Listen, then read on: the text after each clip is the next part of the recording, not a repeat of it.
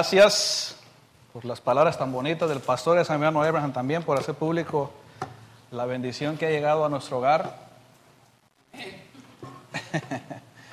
Ahí donde Dios nos, nos muestra que, que nos ama. Amén. ¿Verdad que sí? Cuando pone un angelito al cuidado de nosotros, quiere decir que Dios es un Dios que confía en sus hijos y en sus hijas. Y nos debemos de sentir privilegiados por ello. Amén. Ah, el mensaje de hoy es algo que el Señor semanas atrás empezó a, tratar conmigo, primeramente conmigo, no para la iglesia, sino primeramente conmigo.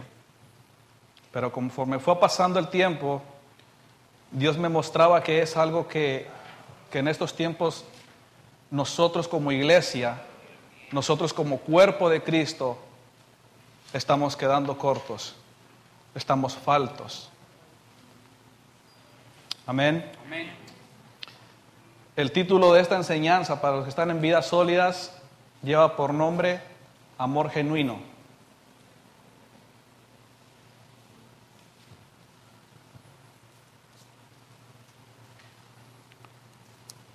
Amor genuino.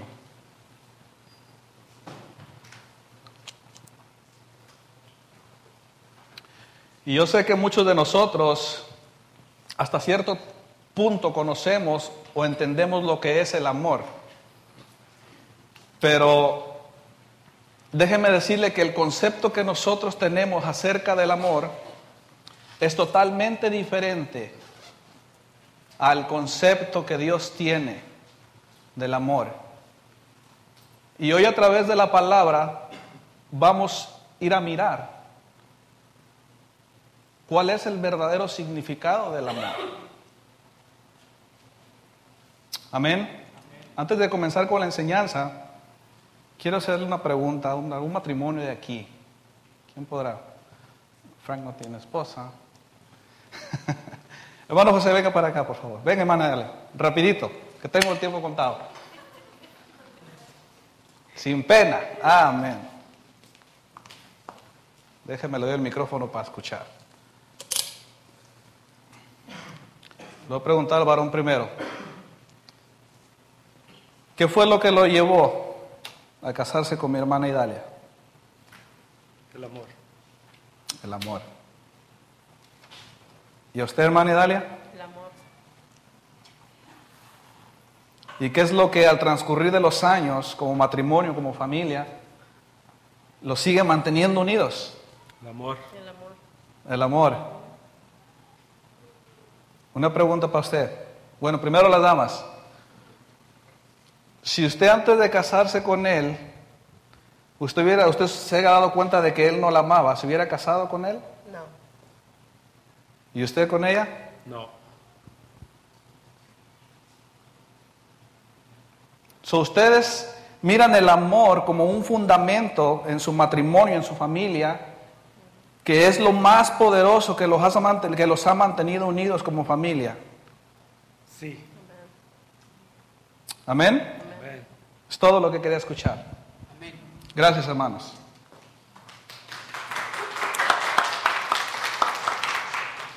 Ellos ponen al amor como el fundamento más poderoso en su matrimonio para que al pasar de los años, no importando las circunstancias o los problemas por los que ellos han pasado, antes de conocer al Señor o aún conociendo al Señor, ponen al amor como el fundamento número uno para que su matrimonio y su familia se mantenga en pie.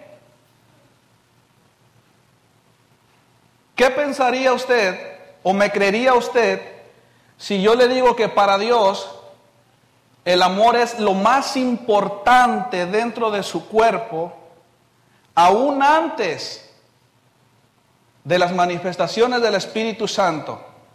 ¿Lo creería? Antes que la profecía, antes que la maestría, antes que la ciencia, que el orar en lenguas, que la interpretación de lenguas, que son parte de las nueve manifestaciones del Espíritu Santo, dice que Dios primero desea el amor en su iglesia. ¿Usted me lo creería? ¿O vamos y lo leemos directamente la palabra del Señor?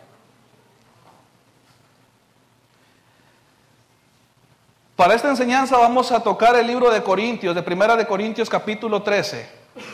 Y lo primero que quiero que comprenda, que comprendamos todos, es de saber de que la iglesia de Corintios era una iglesia que se movía en el poder del Espíritu Santo. Era una iglesia donde la profecía era parte, donde la enseñanza era parte, donde la ciencia era parte, donde el don de lenguas era parte, la interpretación de lenguas, los milagros eran parte de Corintios. Pero aún así las dos cartas que Pablo escribió, que les escribió a los Corintios, lo único que Pablo hacía era estarlos amonestando, estarles enseñando la manera en que ellos se tenían que mover en, el, en la iglesia, en el cuerpo de Cristo.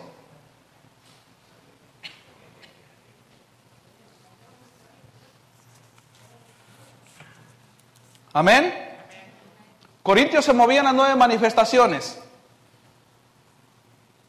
pero les hacía falta algo. Cuando estaba estudiando, decía yo, Corintios tenía muchas cosas que no le permitían a Dios moverse de la manera que Él se tenía que mover. Decía yo, bueno, pues es que a lo mejor tenían envidia, tenían contiendas, tenían rencor, tenían ira, tenían esto, tenían el otro. Y lo único que Dios me dijo, es esto.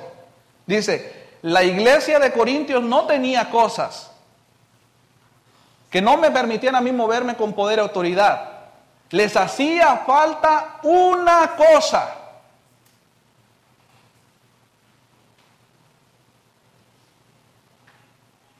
Yo lo que decía Dios, y cuando venga esa única cosa que a ellos les hace falta, todas las cosas que ellos tienen de más se tienen que ir. Van a desaparecer de en medio de ellos.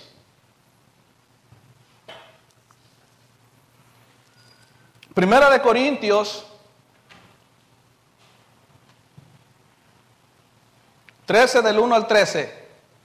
Dice así, Pablo se refería y trataba con ellos acerca de lo que a ellos les hacía falta. Decía, si yo hablase en lenguas humanas y angélicas y no tengo amor, vengo a ser como metal que resuena o címbalo que retiña. Las lenguas es una manifestación del Espíritu Santo y Corintios la practicaba. Pero sabes tú que esa manifestación del Espíritu Santo o el orar en lenguas, tú tienes que entender una cosa, es para beneficio propio de uno, pero también Dios lo puede usar para beneficio de la iglesia, para la edificación de la iglesia. Cuando tú oras en lenguas, nada más por tus sentimientos, lo estás haciendo nada más para llamar la atención. Y cuando tú lo haces por llamar la atención, eso me quiere decir a mí que lo estás haciendo sin amor. Porque cuando tú tienes amor, lo vas a hacer para la edificación de la iglesia. So, por eso es que Pablo decía, si yo hablas en lenguas humanas, angélicas, y no tengo amor, vengo a ser como metal que resuena o címbalo que retiñe. ¿Cuántos han oído cuando se cae un tubo? ¿Qué ruidazo hace, verdad? ¿Es un sonido agradable? ¿O es algo que te lastima los oídos? Así son las lenguas sin amor. Así es el don del hablar en lenguas sin amor. Sigue el 2. Y si tuviera profecía, ajá, y si entendiese todos los misterios y toda ciencia, y si tuviera toda la fe, de tal manera que trasladase los montes y no tengo amor, nada soy decía Pablo. ¿Qué es la profecía? Mirarlo por venir con revelación de arriba. ¿Qué son los misterios? Entender cosas que solamente Dios nos puede revelar como individuos. Pedro lo hizo una vez para un ejemplo, cuando el Señor les preguntaba a los discípulos que quién creía en ellos que era Él. Y solamente Pablo, Pedro se levantó y dijo, tú eres el Cristo, Señor. Bienaventurado eres Simón Pedro porque no te lo reveló carne ni sangre, sino mi Padre que está en los cielos. Esos son los misterios de los cuales está hablando. Y toda ciencia. ¿Qué es la ciencia? El conocimiento de la palabra del Señor. El que el Espíritu Santo te esté discerniendo la palabra del Señor, que la entiendas claramente. Y si tuviese toda la fe, que lo creyere todo, Que le dijera a este monte, quítate y échate en el mar. O aquel demonio sal fuera y que el demonio salga afuera. Y no tengo amor, nada soy. Sigue el 3. Y si repartiese todos mis bienes para dar de comer a los pobres, y si entregase mi cuerpo para ser quemado y no tengo amor, de nada me sirve. Me gusta dar, me gusta ayudar al pobre, me gusta ayudar al necesitado. Mi cuerpo, mi vida lo ofrezco como sacrificio todos los domingos aquí. Dice, pero si no tienes amor, de nada te sirve. De nada me sirve ser la persona más buena del mundo o entregar mi vida como sacrificio delante de Dios si no tengo amor, de nada me sirve.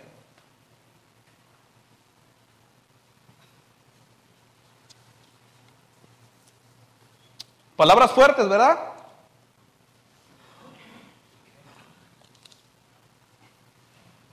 Van a decir que el Señor tiene algo en contra de nosotros en esta tarde, porque mi hermano José también, yo lo digo así, no maquilló la palabra del Señor.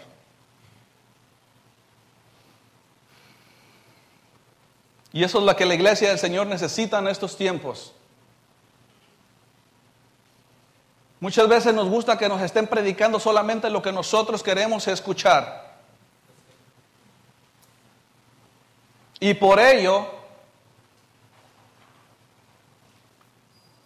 es que la iglesia está viviendo en unos tiempos muy difíciles. Porque no se nos está diciendo realmente lo que nosotros tenemos que escuchar directamente de Dios. Es tiempo de que la iglesia del Señor empiece a dejar de maquillar su palabra y que la predique tal y como Jesucristo la predicaba, sin temor alguno. Si duele de que nos estén predicando la palabra tal y como es, quiere decir que viene de Dios, quiere decir que Dios está haciendo su voluntad porque está haciendo el cambio en nosotros. Pero si nos están predicando solamente lo que nosotros deseamos oír, están de alguna manera u otra participando con nuestro agravio.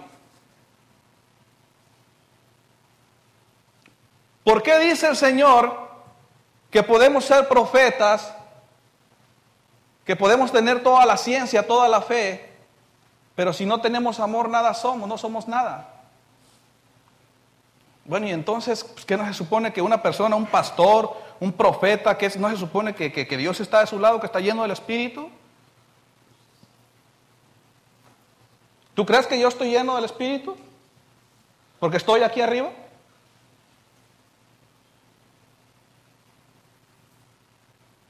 No estén haciendo ruido allá atrás. Dejen escuchar acá enfrente.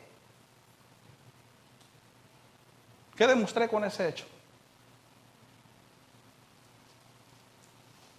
Que no tengo amor. Y aún así aquí estoy parado ahorita. ¿No es cierto, mis hermanos? ¿Ok? Un ejemplo. Amén. Pero ¿qué estoy demostrando yo con ese hecho? Que no hay amor en mi corazón. A eso es a lo que se refiere Cristo. A lo que se refería Dios. ¿Sabes una cosa? ¿Sabes por qué permite Dios que muchas veces personas sean usadas en la profecía o en la maestría o en la ciencia, aún no teniendo amor en su corazón? Porque en ese momento, aquí en este momento no se trata de mí, no se trata de mi vida. Se trata de la de ustedes. Dios está poniendo más por estima las vidas que están aquí, que son mucho más que esta que está aquí arriba. ¿So ¿Te das cuenta? A eso es a lo que se refiere. Yo te voy a usar, pero si tú no tienes amor, tú sabes las consecuencias. Yo te voy a usar porque te tengo que usar para hablarle a mis hijos, a mis hijas, que en verdad tienen amor en su corazón.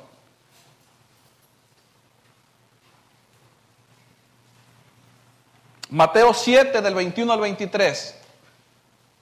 Fíjate. No todo el que me dice Señor, Señor, entrará en el reino de los cielos, sino el que hace la voluntad de mi Padre que está en los cielos. 22. Muchos me dirán en aquel día, Señor, Señor, ¿no profetizamos en tu nombre?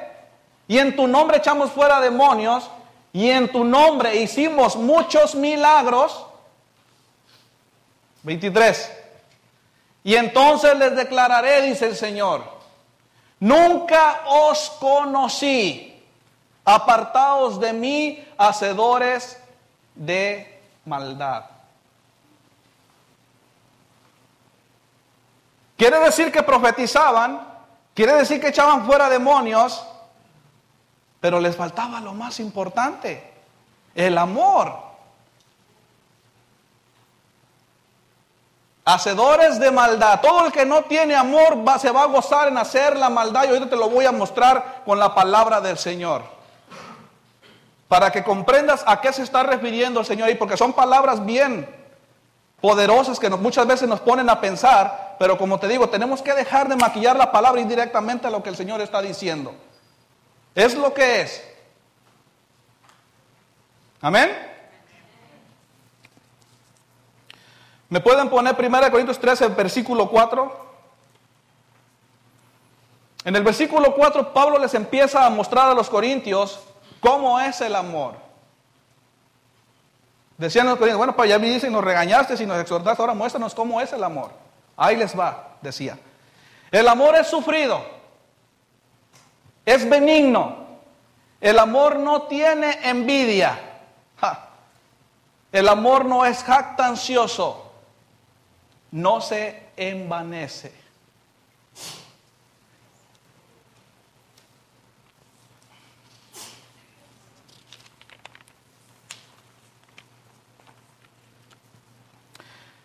El amor es sufrido. El amor soporta cualquier situación, no importa lo dolorosa o complicada que ésta sea, sin quejarse, Él lo resiste.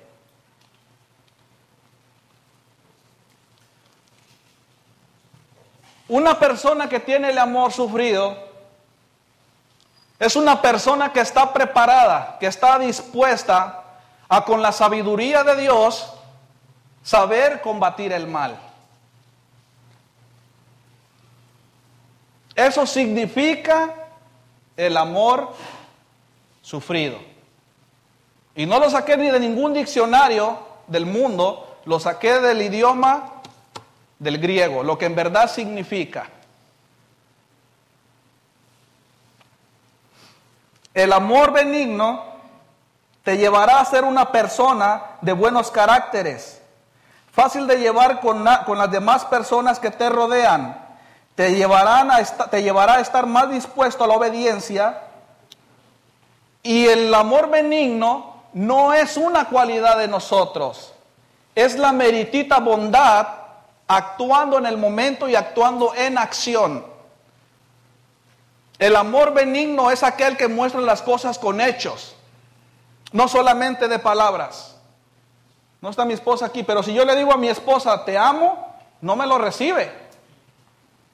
Porque de la boca es bien fácil decirlo. Pero el amor benigno te va a llevar a demostrarlo. ¿Sabes qué? Te amo. Le doy su abrazo o su beso y con hechos le demostré lo que en verdad es el amor.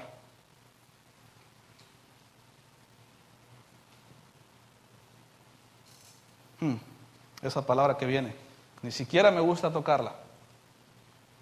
El amor no tiene envidia.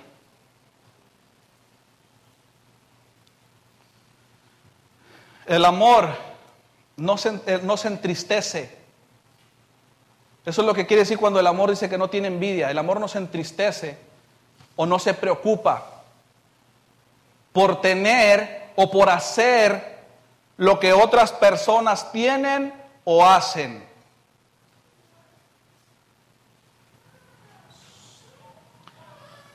La envidia es un poder diabólico que lo único que acarrea es destrucción en relaciones. En la relación familiar, la envidia va a traer destrucción, va a traer desunidad. En la relación como matrimonios, la envidia, sí hermanos, hay envidia también en los matrimonios muchas veces, solamente va a traer destrucción. En las relaciones del cuerpo de Cristo, la envidia siempre va a traer destrucción, desunión, desamor. Pero si tú tienes el amor de Dios en tu vida, entonces la envidia no se tiene que ser parte de ti. ¿Sabes que una persona con envidia muchas veces ni siquiera tiene el deseo de salir del lugar donde se encuentra? El deseo de las personas con envidia casi la mayoría de las veces es de bajar a la persona que están envidiando a su nivel o aún más, más abajo, que les vaya peor.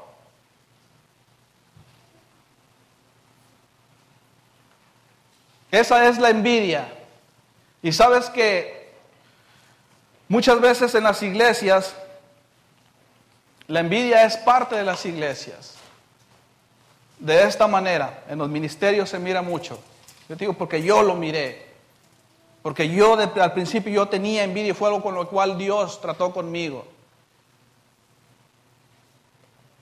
A mi hermano Abraham, ¿quién lo puso como líder de alabanza? Si a lo mejor yo puedo hacer las cosas mejor. Yo creo que a mí me tocaba esa posición. A mi hermano José, ¿para qué lo suben a hablar de los diezmos? Yo, yo tengo más tiempo que él, y aquí él apenas llegó a la iglesia. Esa es la envidia en iglesia.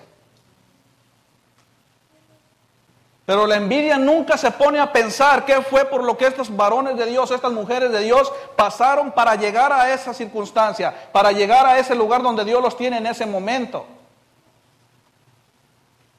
No se toman el tiempo para pensarlo. Por eso te digo que la envidia siempre te... Nunca, las personas nunca quieren salir del lugar donde están, simplemente quieren atraer a las personas a su mismo lugar. Porque si se fijaran, entonces yo voy con mi hermano, hermano, ¿cómo le hiciste para llegar a ese lugar? ¿Qué te costó? ¿Desveladas? Muchas veces dejar a tu familia por estar en los ensayos. Ah, yo quiero hacerlo como él.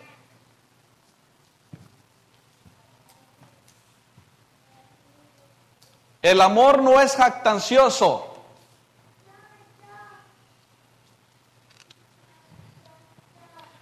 No se vanaglorea.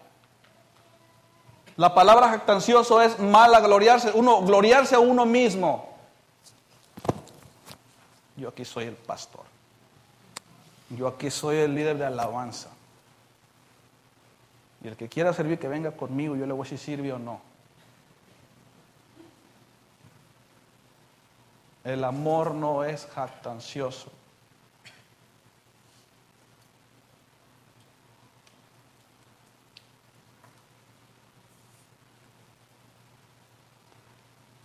Los miro muy callados. Así estaba yo. Así estaba yo. Pero es algo que Dios quiere arrancar de medio de nosotros.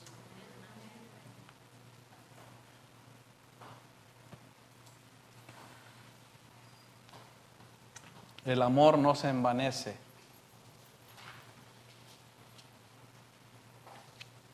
Envanecer quiere decir que el amor no es necio. Pero no hagas eso porque te va a ir mal. Oye, ¿qué yo lo voy a hacer? Oye, pero que eso arriba no lo tienes que. No, pero pues yo es mi ministerio, yo lo voy a hacer así porque a mí me dijo Dios que así lo hiciera. No seas necio. Tú déjame. No me digas nada porque yo tengo la razón. El amor no hace eso. El amor no es necio. So, si yo estoy siendo necio con mi esposa, mi familia, que es donde más me conocen, es porque aún no tengo el amor de Dios en mi vida.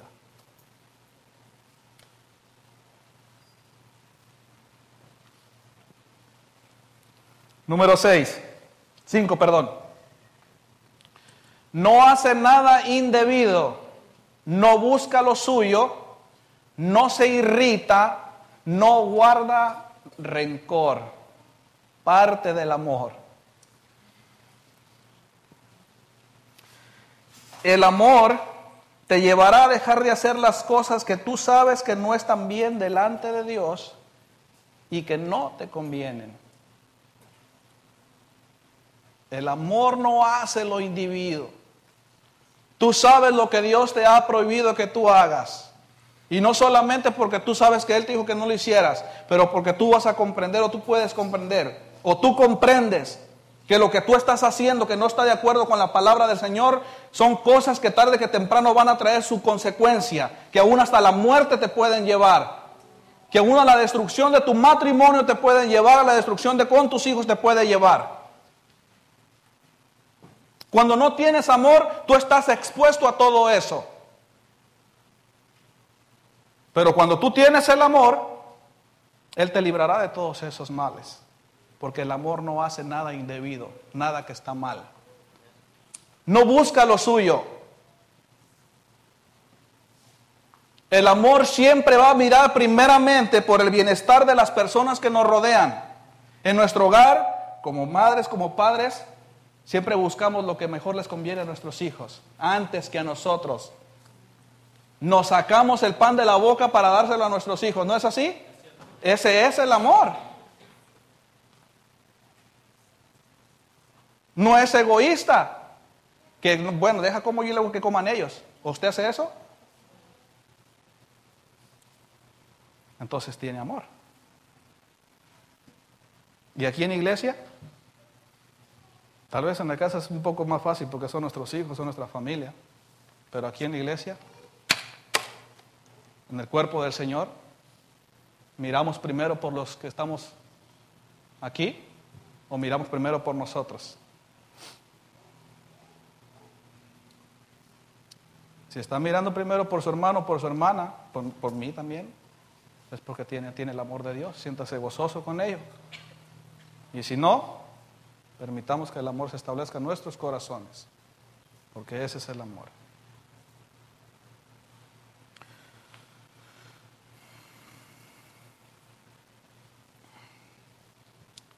Esa palabra no se irrita. Yo creo que si yo les pregunto acá a todos los que estamos aquí presentes, al igual que yo, van a tener un significado totalmente diferente a lo que significa esa palabra. El verdadero, significado de la palabra irrita, que dice el, amor no se irrita. El irrita en el, en, el, en el griego quiere decir una arma afilada, lista para quitar la vida. Una arma lista para la batalla. Lista para traer contienda. Lista para agitar lo malo en las personas de tal manera que estas personas empiecen a pelear, empiecen a desunirse.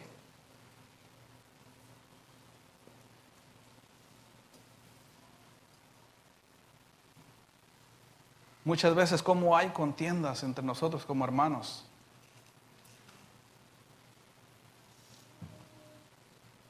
Cómo nos gusta crear contiendas entre unos mismos. Que ya voy que le digo a aquel que este no está bien, que aquel me dijo que, que, lo está haciendo mal y que este que no y que para allá y para acá.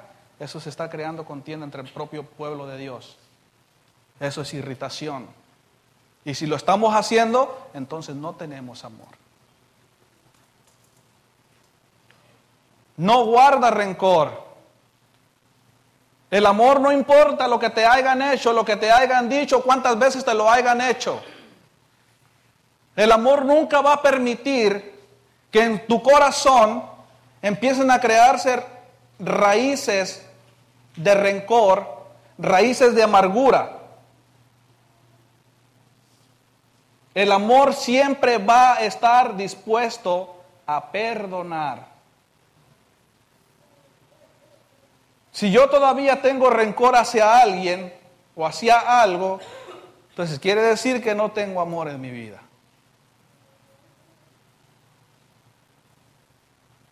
Te invito a que si alguien te hizo algo y de alguna manera u otra no has perdonado, tómate el tiempo después del servicio, cuando tengas una chance, llama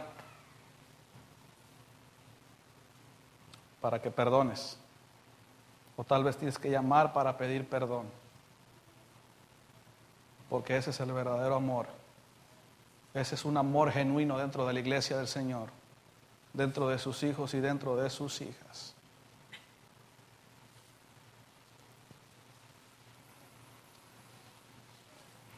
Número 6. No se goza de la injusticia, mas se goza de la verdad. Injusticia no va en contra de la verdad, cualquiera que ésta sea. No tuerce las cosas y no miente. La injusticia es todo aquello que va en contra, nosotros como cristianos, todo aquello que va en contra de la palabra del Señor. Esa es injusticia. Aún el predicar la palabra maquillada es injusticia. ¿Por qué? Porque no le estás diciendo a los congregantes o al pueblo del Señor lo que es la verdad. De alguna manera u otra estás como dice la palabra, estás torciendo los caminos del Señor. Porque no estás predicando la verdad. Estás predicando lo que muchas veces nosotros queremos escuchar. Y el amor no se goza de ello. Pero sí se goza de la verdad. De todo lo que está escrito en la palabra del Señor, el amor siempre se goza. El amor siempre se goza por decir la verdad. De tal manera que estas personas a las cuales nosotros estamos diciendo la verdad sean convertidas y empiecen a creer en lo mismo que nosotros creemos, que sabemos que es la verdad. Ese es el amor.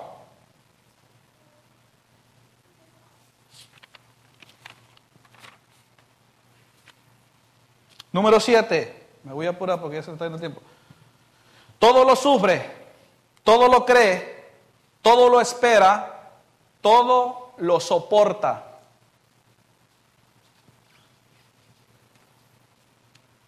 Todo lo sufre, de manera que soporta todas las injusticias que se puedan hacer en contra de él, sabe soportar pacientemente la tentación, persecución y molestias que se le presenten. Esa es una persona con amor. Paciente para soportar las injusticias que muchas veces se hacen en contra de ella. El amor te va a llevar a soportar con todas esas situaciones. Te va a llevar a no levantarte en contra de esas personas. Ese es el amor. Todo lo cree. Creer en todo lo que Dios te está diciendo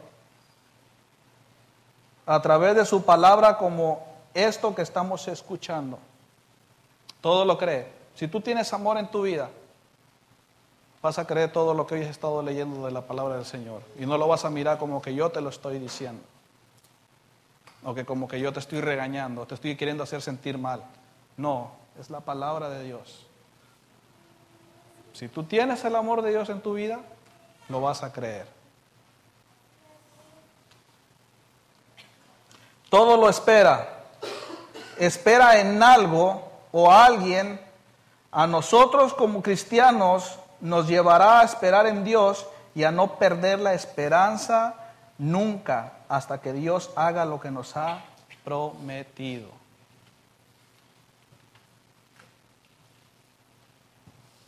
¿Cuánto tiempo estuviste esperando por tu hijo? Ese es amor. Ese es amor. ¿Cuánto tiempo estuvo esperando Abraham, pero el de la Biblia, por su hijo? ¿Por qué? Por amor. El amor lo llevó a esperar, a saber esperar pacientemente. Noé, nuestro hermano Abraham nos lo, lo, mencionaba hace rato, Noé que nunca había mirado la lluvia en la tierra, ¿qué fue lo que lo llevó a esperar a creer en el Señor? El amor que él tenía en su corazón. ¿Qué es lo que estás esperando aquí en iglesia o como iglesia?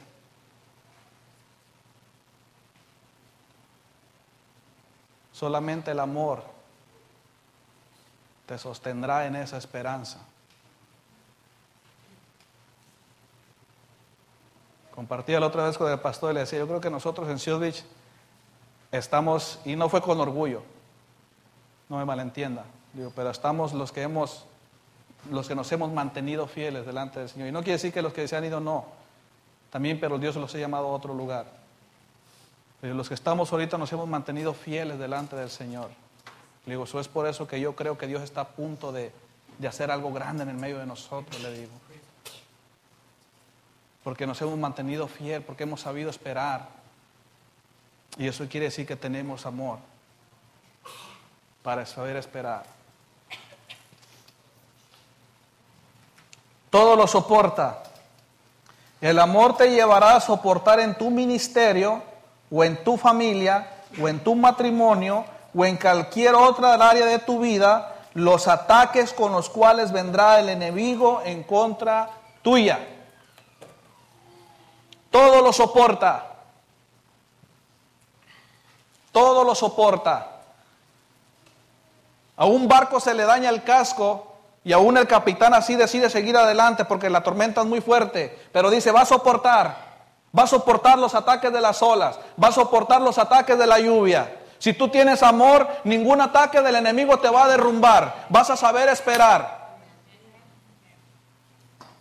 No importa si muchas veces el barco se tambalea o si son muy fuertes los vientos, el amor te llevará a soportar. Tú pues sufre penalidades como buen soldado de Jesucristo. Soporta las penalidades. El amor te llevará a ello.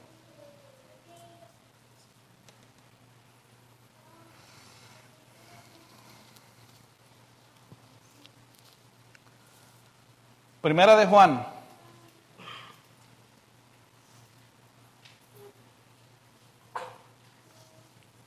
Cuatro versículos del 7 al 10. Fíjate lo que dice. Amados, amémonos unos a otros, porque el amor es de Dios. Nos está hablando como iglesia, ya no como individuo. Amados, amémonos unos a otros, porque el amor es de Dios. Todo aquel que ama es nacido de Dios y conoce a Dios. Ocho. El que no ama, no ha conocido a Dios, porque Dios es amor. Nueve.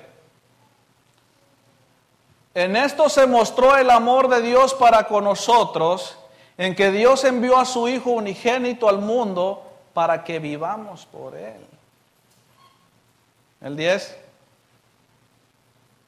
En esto consiste el amor, no en que nosotros hayamos, hayamos amado a Dios, sino que Él nos amó a nosotros y envió a su Hijo en propiciación por nuestros pecados. ¿Sabes que Dios antes de, de pedirte algo o de decirte haz esto o haz aquello, Él primero te pone la muestra como un buen líder que es? Un líder no te dice haz esto o haz aquello, un líder te muestra lo cómo se hace. Y es lo que Dios siempre hacía. ¿Tú crees que Él no, tenía amor en su corazón? Si mandó a su hijo quiere decir que tenía amor. ¿Por qué? Porque lo sufrió todo. Porque lo esperó todo y aún lo sigue esperando que ese sacrificio que hubo en la cruz del Calvario dé frutos en su pueblo. Sigue esperando aún. eso habla del amor de Dios. ¿Tú crees que no sufrió al mirar a su hijo crucificado? Porque tenía amor. ¿Tú crees que Dios nos guardó rencor a nosotros porque por nosotros fue crucificado? El amor no guarda rencor. Ese es el amor benigno.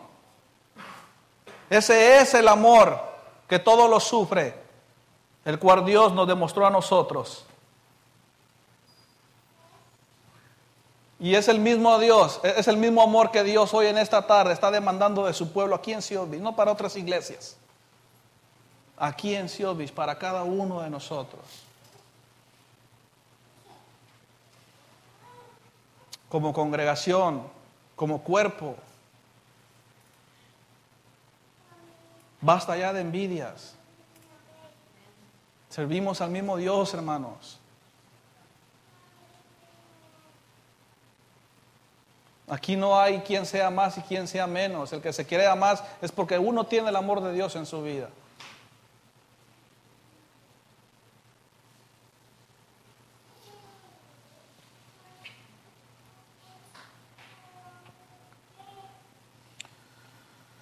¿Me puedes por favor, por favor, el, el versículo 8, hermano, por favor, de Primera de Corintios?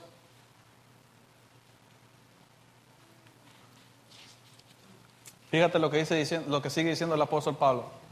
El amor nunca deja de ser, pero las profecías se acabarán y cesarán las lenguas y la ciencia acabará. 9. Porque en parte conocemos y en parte profetizamos. 10. Mas cuando venga lo perfecto, entonces lo que es en parte se acabará. Cuando yo era niño, hablaba como niño, pensaba como niño, jugaba como niño. Mas cuando ya fui hombre, dejé lo que era de niño. Ahora vemos por espejo oscuramente, mas entonces veremos cara a cara. Ahora conozco en parte, pero entonces conoceré como fui conocido. Déjenme seguir, por favor. Cuando era niño pensaba como niño. Ahora que soy adulto, como un adulto. Cuando llegaron a los pies del Señor por primera vez, se permitía pensar como niños. Pero ahora tienen que empezar a comportarse, dice el Señor, como personas adultas en el Evangelio de Cristo. Ya no jugamos a la iglesita, empiecen a caminar como hombres y mujeres de Dios, maduras.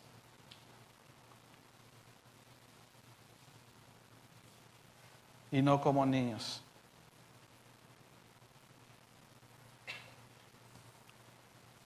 Dice que las, la ciencia pasará, la profecía se acabará.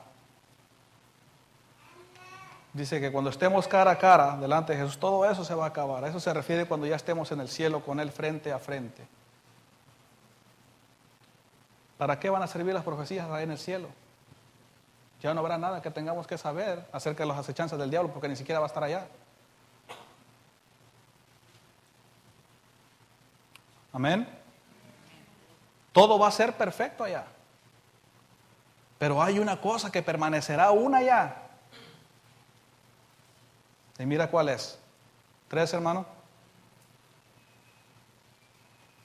Y ahora permanece la fe, la esperanza y el amor. Estos tres, pero el mayor de ellos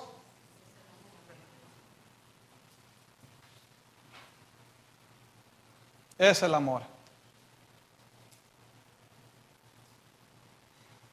El amor nunca dejará de ser.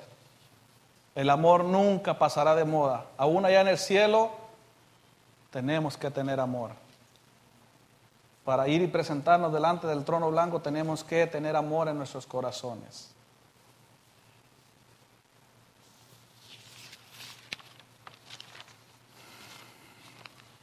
Mira, tal vez esto va a cambiar un poco tu perspectiva de ver las cosas. Si lo recibes Gloria a Dios. Si no, todos somos libres. Amén. Que el Espíritu Santo te muestre lo que es correcto y lo que no, porque yo como me tal vez me puedo equivocar. Hay muchas iglesias hoy en día, muchos de nosotros tenemos la perspectiva esta acerca de la madurez espiritual. Y muchos, o hasta semanas atrás yo pensaba de, la misma manera. Creemos que el, estar, que el estar moviéndose en las manifestaciones del Espíritu Santo, como con la profecía o los milagros, Creemos que con ello hemos alcanzado la madurez espiritual. Pero ¿sabes, ¿sabes que no es así? ¿Sabes que nosotros, al menos yo, para poder decir o poder creer que yo soy una persona madura, espiritualmente hablando, como dice la palabra, yo tengo que tener amor. Es ahí cuando se conoce cuando se mira que nosotros somos personas maduras espiritualmente hablando, cuando sabemos dar amor, cuando tenemos amor en nuestras vidas.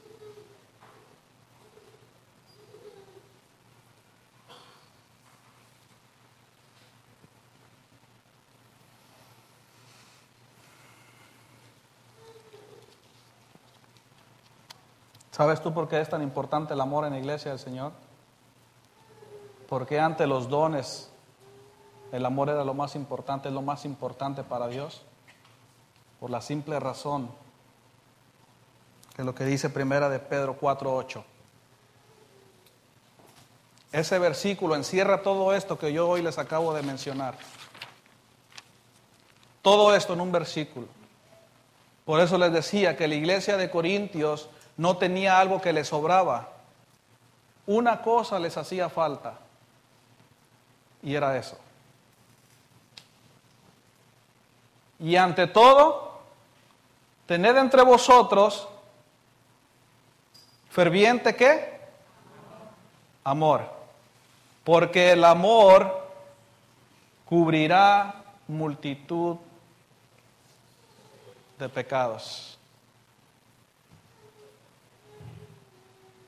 No importa los pecados que puedan ser cometidos en tu contra. Si tú tienes amor, ese amor cubrirá esos pecados. Y es ahí donde Dios se agrada. Y eso es lo que Dios quiere para nuestra iglesia. Vivir en ese amor genuino que todo lo cubre.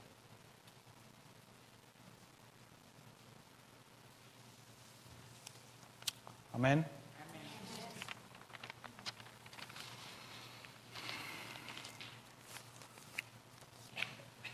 Voy a concluir con una oración.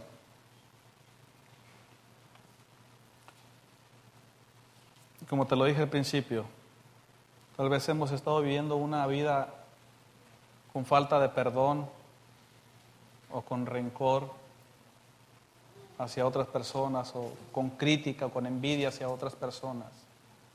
Pero tal vez es porque al igual que yo no conocía lo que, lo que yo estaba practicando porque no había tomado el tiempo para leer las escrituras.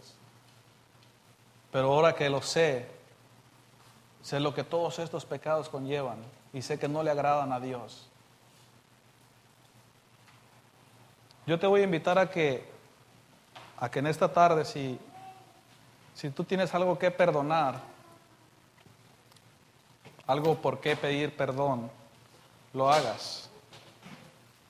Hazlo con todo tu corazón, porque al hacerlo estás permitiendo que, que el amor de Dios se empiece a establecer en tu corazón.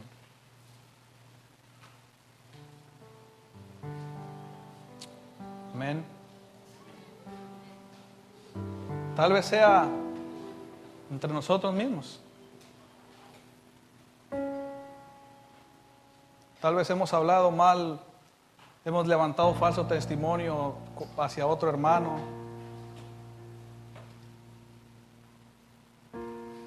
O hemos sabido que han levantado falso testimonio en contra de nosotros. Es tiempo de perdonar y de pedir perdón, dice el Señor. Es tiempo de mostrar mi amor, dice el Señor. Es tiempo de que me conozcan tal y como yo soy, dice el Señor. Puedes poner de pie, por favor?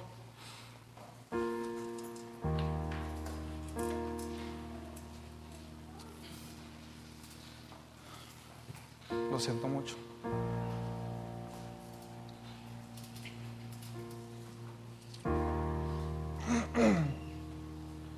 Porque muchas cosas pensé y dije cosas en contra tuya que sin saber eran palabras que eran declaradas sin amor.